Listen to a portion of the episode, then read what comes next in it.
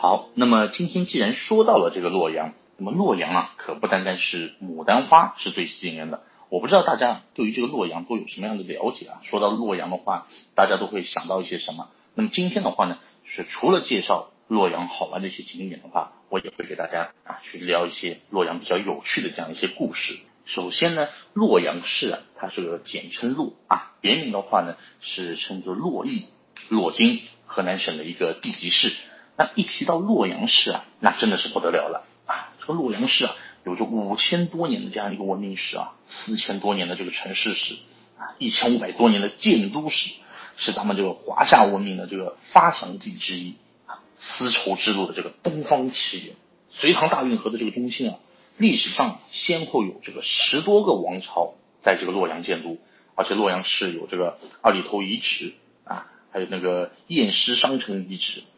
东周王城遗址，还有这个汉魏洛阳城的这个遗址。还有这个隋唐洛阳城遗址等等五大都啊，这五大都城的遗址都在这里。那截止到一九年三月份的时候呢，这个洛阳市啊，共有这个龙门石窟啊啊汉函古关对吧？还有像那个汉家仓等三项啊，这个是六处世界文化遗产啊。到了一九年末的时候，洛阳市共有这个 A 级旅游景区啊，一共就有八十二处，其中呢四 A 级以上的这个景区啊，就有三十多处。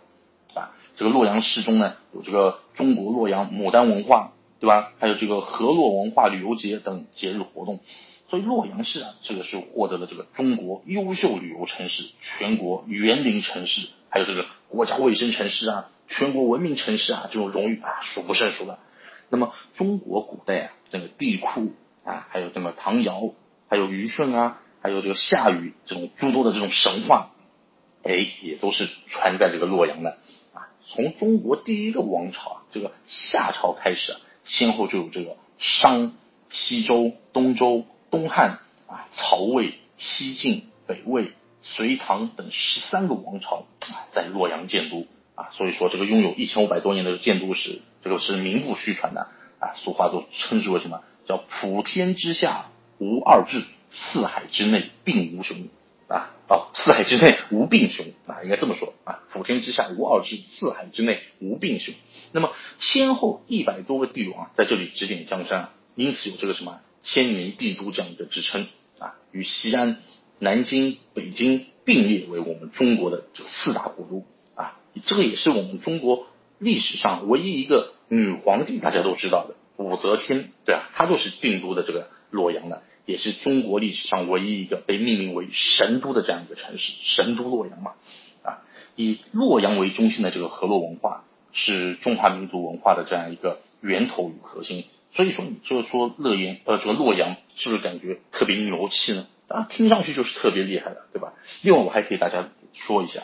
咱们中国四大发明总知道吧？有这个造纸术、指南针、火药，还有印刷术，对吧？这个四大发明是。中国古代对世界具有很大影响的四种发明了，哎，就是这个其中造纸术，还有个指南针和火药啊，这个就是诞生于咱们这个河南洛阳啊，所以说这个是不是感觉就是非常非常逆天了？你看四大发明啊，咱们洛阳一下子就占了三个啊，绝对的牛气！哎，大家看到这个的话，都知道是什么了吧？以前啊，红极一时的这个《盗墓笔记》，哎，大家很多朋友都应该看过吧？这个呢，就是著名的洛阳铲。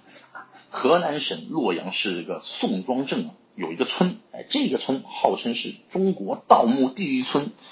这个村啊，啊，叫做后沟村。自古以来的话，是华夏盗墓第一村嘛。那么全村啊，差不多有两百余户人啊，一千三百多口人口，面积呢也其实不是很大，一平方公里左右啊。洛阳三宝之一的这个洛阳铲传说，哎，就是出自这个后沟村的。相传啊，在一九二三年前后的吧，那么马坡村的村民啊，李鸭子，哎，他来到了这个呃一个叫做孟津的这样一个地方来赶集。转了一会儿呢，他就蹲在马路旁边休息会嘛，走累了，对吧？那么李鸭子这个人啊，平时呢也是以这个盗墓为生的嘛，所以呢，他这个脑子里面呢，天天想着的这个事情呢，就是跟盗墓有关的一些问题啊，钻研精神也是蛮深的。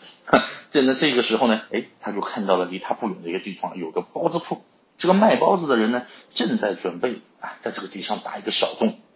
他在这个地上打洞的这个工具啊，哎，就瞬间引起了李鸭子的这个兴趣了，因为他看到，哎，这个东西啊，每往地下这么戳一下子，就能带起很多的泥土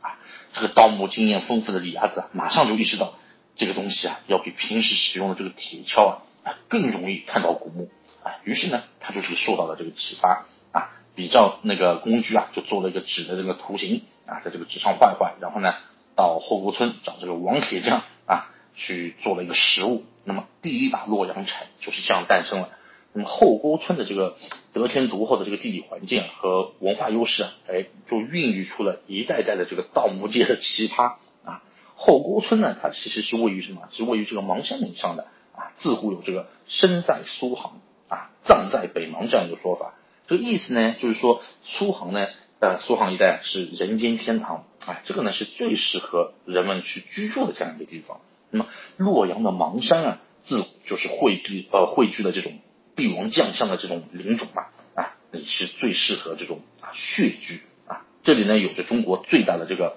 啊墓葬群，同时呢为后沟村的村民啊盗墓也是提供了这个非常丰富的资源了哈。那当然大家呢这个东西也就是听听就可以了，千万不要到时候跑到他们村啊去盗墓什么的。毕竟盗墓这个东西是违法行为，对吧？它不像人家考古学家。这个是合理的啊，合法的，盗墓就是犯法的啊。再说了，像这种地方的话，该挖掘的、该造的，基本上也都挖干净了，其实也轮不到我们在那边能够挖到什么东西了，对吧？所以说这个东西呢，大家就听听就可以。